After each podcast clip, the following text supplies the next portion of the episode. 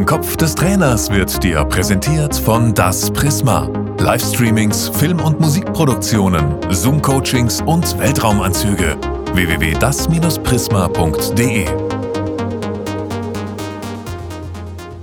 Hallo und herzlich willkommen zu einer neuen Ausgabe von Im Kopf des Trainers.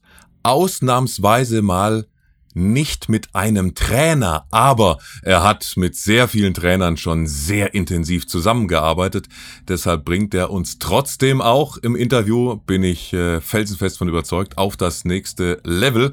Denn er hat unter anderem für zwei sehr, sehr große Vereine gearbeitet, für den ersten FC Köln und für den ersten FC Kaiserslautern, zwei Traditionsclubs, in denen er als Leiter der Scouting-Abteilung zum Beispiel beschäftigt war oder bei den Pfälzern auch als Sportdirektor und damit hallo und ganz herzlich willkommen an Boris Notzon. Hallo Boris.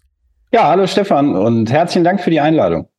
Danke, schön, dass du dabei bist. Zwei Traditionsclubs, wichtige Funktionen auch in beiden Clubs äh, bekleidet.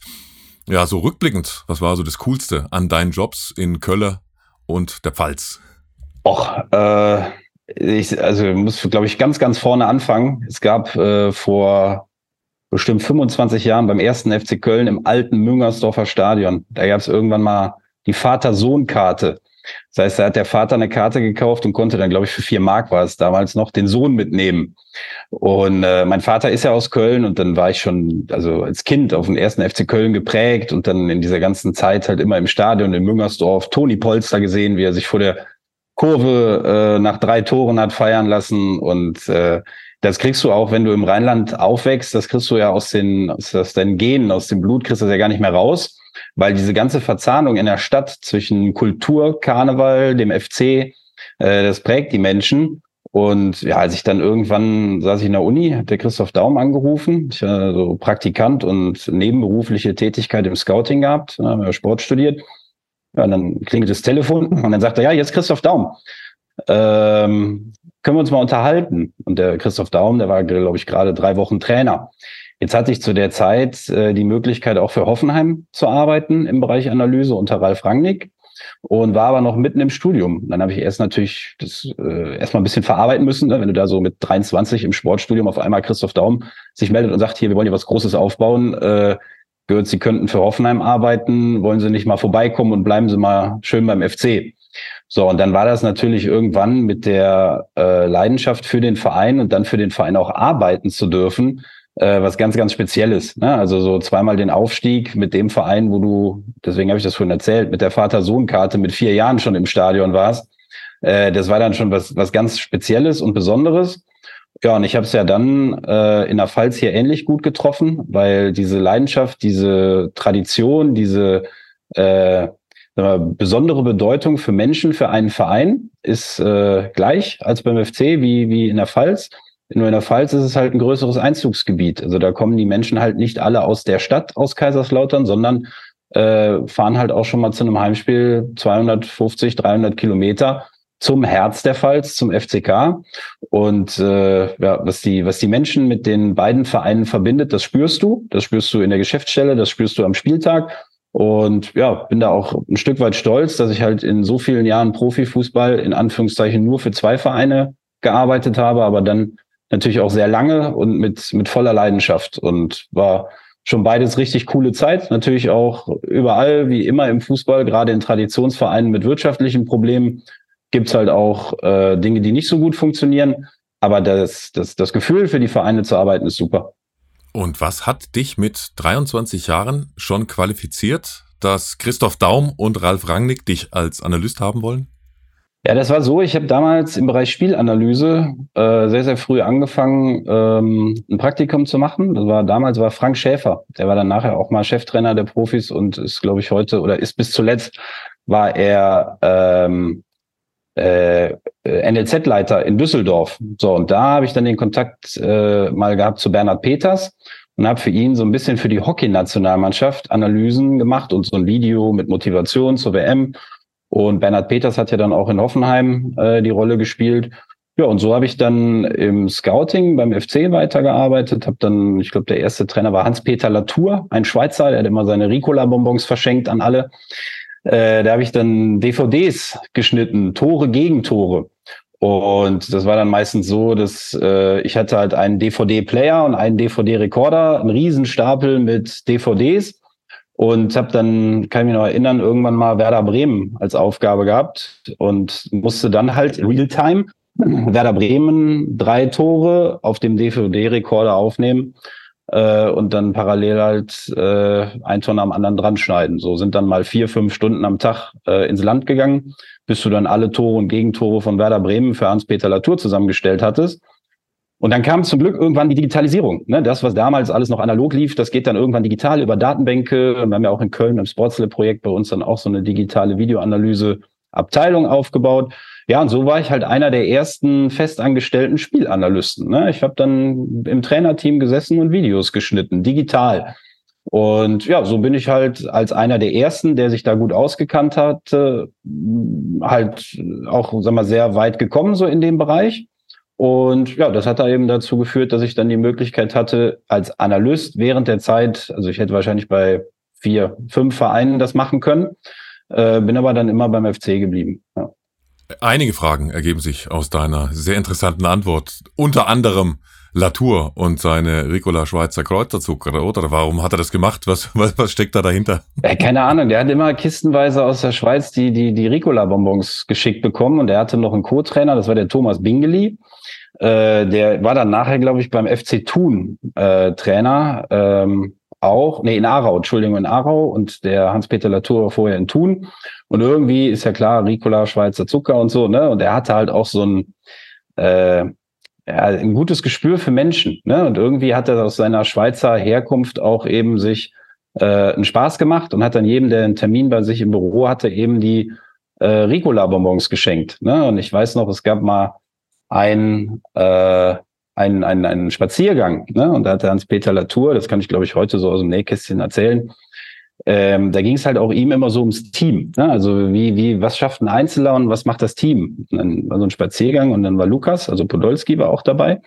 Und da war es ja früher beim FC schon sehr, sehr stark mit der Verpflichtung von Lukas Podolski so geprägt auf das Thema, also das war nachher, wo er dann von Bayern zurückgekommen ist, aber also als Jugendspieler hochkam, war das ja immer schon so der Lukas und so ein bisschen der Rest der Truppe, weil er so das Aushängeschild war. Und dann hat der Hans-Peter zur Mannschaft gesagt, ja, hier ist ein Baumstamm, ne? also so ein fetter Baumstamm. Ähm, Lukas hebt den mal hoch. Ne? So, und dann äh, Poldi es versucht, ne? Das ging aber nicht, ne? Er konnte ihn nicht hochheben alleine. Und ich kann das jetzt nicht so gut nachmachen mit seinem Schweizer Dialekt, aber dann hat er gesagt, und seht ihr, ne, das, äh, alleine schafft das einer nicht. Das müssen wir zusammen machen. Wir müssen zusammen den Baumstamm hochheben. Ja, und so äh, ja, habe ich halt so die, die ersten Kontaktpunkte halt gehabt in so einem Trainerteam im Bereich Analyse mit Hans-Peter Latour. Und oh, ich weiß gar nicht mehr, wer der nächste war. Also aber in Köln ja sehr, sehr viele Trainer erlebt. Und schon die erste Idee dann auch für Teambuilding-Maßnahmen, auch von Amateurtrainern. Ja, wenn man auch so einen Starspieler in der Bezirksliga oder in der Landesliga hat, dann kann man äh, das von, äh, von Latour da definitiv auch anwenden. Hat er, hat er sich da selbst dann auch so ein bisschen auf die Schippe genommen, so mit dem Schweizer Ding und mit den, äh, mit den Bonbons? Ja, ich glaube schon. Also er hat ja äh, super Gespür so auch für die Mannschaft, für die, für die Spieler. Ähm, der war sehr positiv, sehr offen, eine sehr offene Schweizer Art, war immer sehr freundlich und zuvorkommend zu allen. Der konnte auch, also ich war ja nicht ganz nah dran bei jeder Besprechung, aber war so als der Videoanalyst-Praktikant, der immer zugearbeitet hat. Und die waren sehr wertschätzend, äh, haben auch immer für eine gute Stimmung gesorgt und äh, glaube, dass er auch ein sehr, sehr hohes Standing bei den Spielern hatte als Mensch, als Person. Und Michael Mayer war ja damals der, der Manager, der hatte äh, einen Tipp, glaube ich, irgendwo bekommen und hat sich mit ihm getroffen und hatte auch dieses Gefühl ne, von Hans-Peter Latour als einem äh, erfahrenen Trainer mit einer besonderen Fähigkeit, Menschen so für sich auch für eine Sache zu vereinen. Und ja, also da bist du wirklich sehr, sehr gerne immer auch zu Terminen ins Büro gegangen und hast dann deine Sachen vorgestellt. Und äh, ich habe auch Trainer erlebt, die, die da sehr reserviert waren, sehr ruhig, sehr kühl, sehr, äh, also jetzt gar nicht auf mich als Person bezogen, sondern vom Naturell her. Und das war halt bei Hans-Peter Latour anders. Also ich kenne ihn jetzt nicht persönlich, äh, Jürgen Klopp, aber so stelle ich es mir halt auch bei Jürgen Klopp vor, dass wenn man einfach mit ihm zusammenarbeitet, dass man ihn gerne sieht, dass man gerne mit ihm zusammen ist und äh, einfach diese positive Ausstrahlung. Und das war so bei Hans-Peter Latour das, was mir äh, so in jungen Jahren, ist er jetzt auch schon knapp 20 Jahre her hängen geblieben ist. Und gerade die Ricola-Bonbons, also ich kann mich genau erinnern, in dem Büro standen kistenweise die Ricola-Bonbons, die Schiedsrichter haben welche bekommen, bei Freundschaftsspielen haben sie sie bekommen und dann gab es die in anderen Sorten und wenn sie weg waren, waren aber auch schon drei Tage vorher die nächsten Kisten wieder da. Also das hat, der, die, die Lieferungen haben funktioniert. Gut, dass da nicht, äh, nicht schon jeder ein Handy hatte, sonst hätte man ein Foto gemacht äh, und äh, Schiri äh, bestochen, ja, vorgeworfen oder Schiri-Bestechung mit, mit Ricola Schweizer Konterzucker, ja, oder? Ja, ich glaube, da gab's ja äh, Alex Ristic damals, ich weiß nicht, ob du dich an den noch erinnerst. Äh, In Düsseldorf? Trainer. Der hat ja. ja auch Schiedsrichtern immer Bonbons gegeben, nur der hat's ja wirklich sehr, ich glaube, sehr offensiv dann auch an der Linie und so gemacht, ne? Äh, aber der Hans-Peter Latour hatte immer welche in der Tasche und wenn er dann die so im Gang getroffen hat oder irgendwo, der hat immer sein Ricola-Bonbon verteilt. Also war schon nett.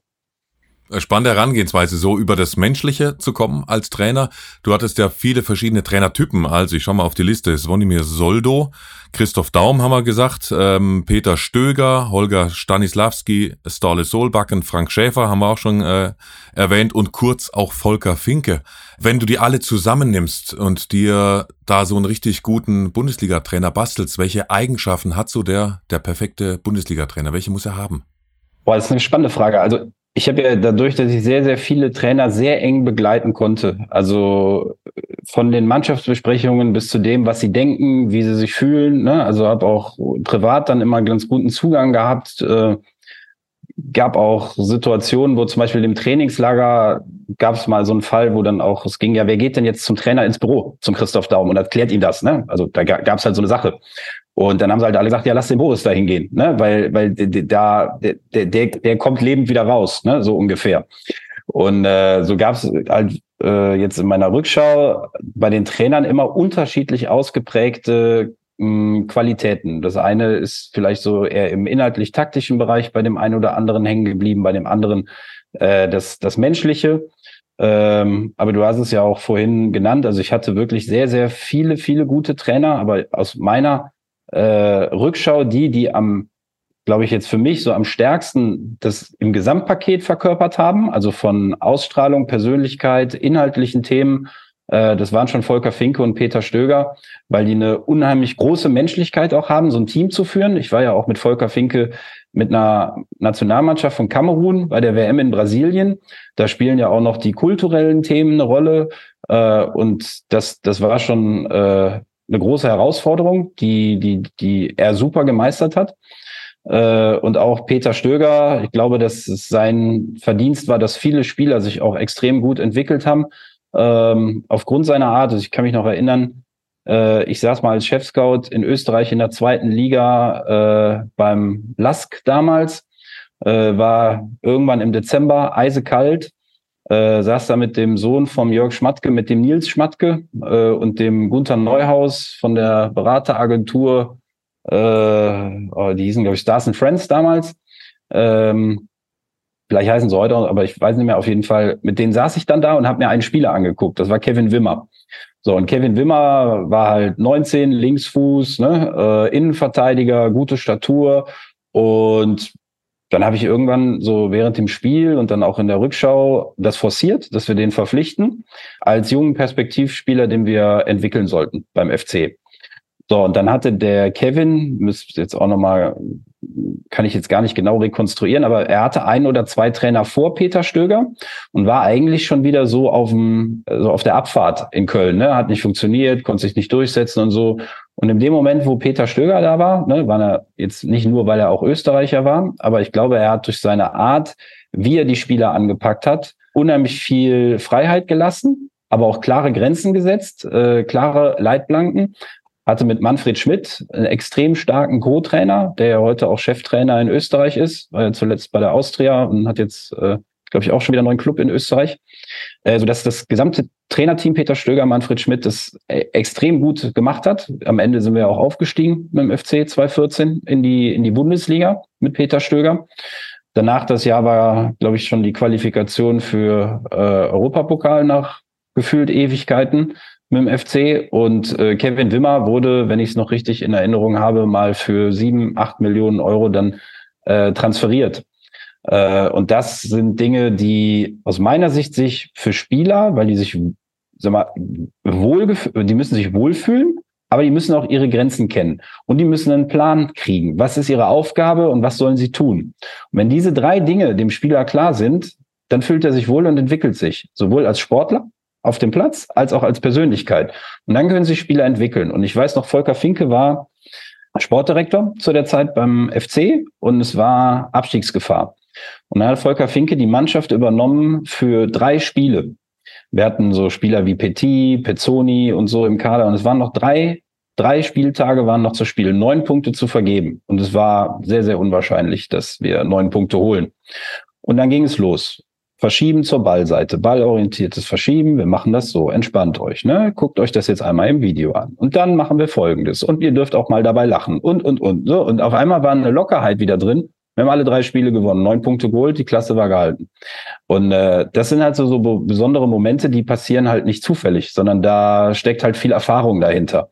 Ich will jetzt überhaupt nicht, da wollte damit null ausdrücken, dass andere Trainer nicht auch sehr, sehr gut waren. Aber das ist einfach, weil die beiden, Volker Fink und Peter Stöger, so lange im Fußball unterwegs waren, so viel Erfahrung hatten und so eine gelassene, professionelle Ausstrahlung, dass die einfach äh, hängen geblieben sind. Und das äh, habe ich ja, glaube ich, vorhin schon zum Ausdruck gebracht. Mein erster Trainer war Christoph Daum. Mit dem habe ich äh, die intensivste Zeit gehabt, weil es auch meine erste Zeit war in der Zusammenarbeit, so richtig. Und ja, da habe ich eigentlich alles gelernt ne, bei Christoph Daum. Also da habe ich am meisten auch mitgenommen, so auch, wie es im Profifußball funktioniert. Und ja, das ist so, was mir jetzt als erstes mal so zu den ganzen Trainern einfällt. Wie kann man das denn lernen, wenn man eben noch nicht die Erfahrung hat wie Finke oder wie Stöger und 10, 20 Jahre jünger ist? Mm, also das ist mit Sicherheit was, was in der Persönlichkeit jedes einzelnen Menschen verankert ist. Also wie, wie bin ich als Typ? Und ich kann auch, ähm, glaube ich, in jungen Jahren mh, mm, schon früh reifen. Also wenn man sich jetzt Julian Nagelsmann mal anschaut, ist der ja der Zeit seines Alters gemessen an der Trainererfahrung weit, weit voraus, weil er schon so früh so weit war und auch so früh schon Verantwortung bekommen hat. Ich glaube, das würde Julian Nagelsmann, wenn man ihn fragen würde, auch sagen, dass er gerne auch einfach mal so ein bisschen in die Zukunft spinksen würde, wie er denn den Fußball so sieht in 15 Jahren äh, mit mehr Erfahrung noch und vielleicht auf dieser Erfahrung vielleicht noch bessere Entscheidungen treffen würde. Und eine Sache, da kommst du aber nicht äh, davon mit. Du hast äh, das Gespräch mit Christoph Daum angedeutet, wo die Mannschaft dich vorgeschickt hat. Was habt ihr da ausgefressen, dass du zu Christoph Daum gehen musstest? ich weiß nicht. Äh, es gibt ja, ich will, äh, es gibt äh, so einen Spruch, ne? Äh, was war in Vegas, bleibt in Vegas. Und äh, da würde ich mich jetzt drauf beziehen. Es gibt immer so Anekdoten und Geschichten, die man äh, mit Sicherheit auch mal erzählen kann. Aber gerade wenn es so um Mannschaftsinternas geht oder so, das, das bleibt dann auch da wo es ist. Ne? Aber ich wollte da eigentlich auch nur zum Ausdruck bringen, äh, Christoph Daum konnte auch sehr straight sein, ne? also auch sehr klar sein. Und ich habe mir auch ab und zu mal einen abgeholt, wo irgendwas nicht so funktioniert hat, wie er sich das gewünscht hat. Und das war auch okay. Aber ich hatte ein sehr, sehr vertrauensvolles Verhältnis und wäre für den durchs Feuer gegangen. Äh, und das, glaube ich, haben die die anderen drumherum auch gemerkt, dass ich vielleicht auch ein Stück weit mich das trauen durfte, auch mal was zu fragen mit 24, noch ein bisschen jung und naiv. Warum machen wir das denn jetzt so? Ne? Ohne sofort äh, Gefahr zu laufen, dass es richtig knirscht. Und so habe ich halt, glaube ich, so als der, der, der, der junge kleine Videoanalyst, der dabei war, halt auch die Rolle dann auch mal nutzen können, um mal äh, im Sinne der Gruppe was fragen zu dürfen. Und wie hast du dieses Auge entwickelt schon oder mit 23 schon gehabt, dass du genau weißt, okay, die Szene muss ich raussuchen oder waren das am Anfang erstmal nur in Anführungsstrichen die Tore oder hattest du da schon so einen, so einen besonderen Blick dafür, was jetzt analysiert werden muss vom, vom Cheftrainer? Äh, nee, also den hast du definitiv nicht von Anfang an. Natürlich, äh, ich habe selber Fußball gespielt, ich habe selber auch als Trainer äh, ganz jungen Jahren schon gearbeitet. Aber auf dem Niveau, die Dinge zu analysieren, zu erkennen, auf die es ankommt, das ist äh, Learning by Doing.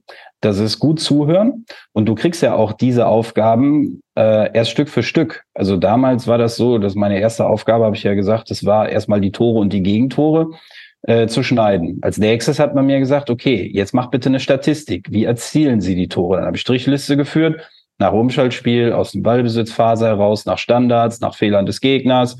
Dann habe ich eine Statistik machen dürfen. Und dann irgendwann kommt halt der Punkt, dann gab es so die Digitalisierung auch langsam, dann gab es Mastercoach, war so eins der ersten Produkte und dann habe ich halt angefangen, äh, mit Schnittprogrammen Spiele zu indizieren und zu analysieren.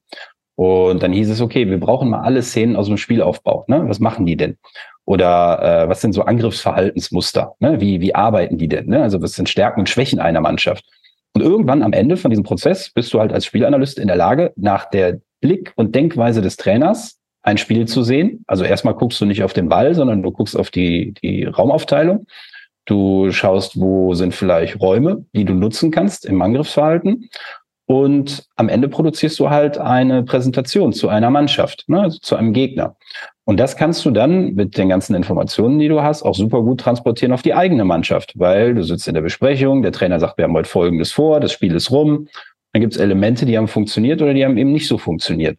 Und dann lernst du halt sehr, sehr schnell, musst du auch, weil sonst wirst du ersetzt, äh, so zu denken wie der Trainer und so zu arbeiten wie der Trainer. Und das zeichnet auch heute noch die Analysten aus, äh, die im Profifußball arbeiten, dass sie da Teil der Denkweise eines Trainerteams und des Cheftrainers sind. Und es hat sich aus der Rolle des Videoanalysten im Laufe der Zeit die Definition äh, Co-Trainer-Analyse entwickelt.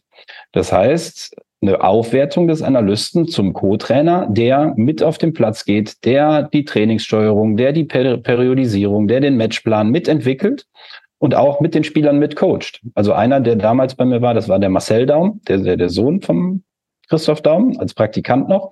Der ist heute Co-Trainer Analyse bei Bayer Leverkusen schon seit vielen Jahren, ist ein sehr hoch anerkannter Fachmann in dem Bereich. Äh, also da fallen mir jetzt noch mehr ein, aber bei ihm ähm, jetzt gerade äh, erste, der mir eingefallen ist. Äh, und der ist jetzt ganz, ganz nah drin im Trainerteam und arbeitet mit den Spielern. Und so hat sich das halt entwickelt von, ich darf ein paar DVDs von links nach rechts zu kopieren, bis ich stehe mit auf dem Platz. Für die, ich sag's jetzt mal, Szene der Spielanalysten. Ist ja kein Ausbildungsberuf gewesen wie Koch. Erstmal ganz, ganz lieben Dank, dass wir dir in den Kopf des äh, Leiter des Scoutings gucken durften, der ganz viel mit Trainern gearbeitet hat. Erstmal bis hierhin danke, lieber Boris. Vielen Dank, danke. Im Kopf des Trainers wurde dir präsentiert von Das Prisma. Livestreamings, Film- und Musikproduktionen, Zoom-Coachings und Weltraumanzüge. www.das-prisma.de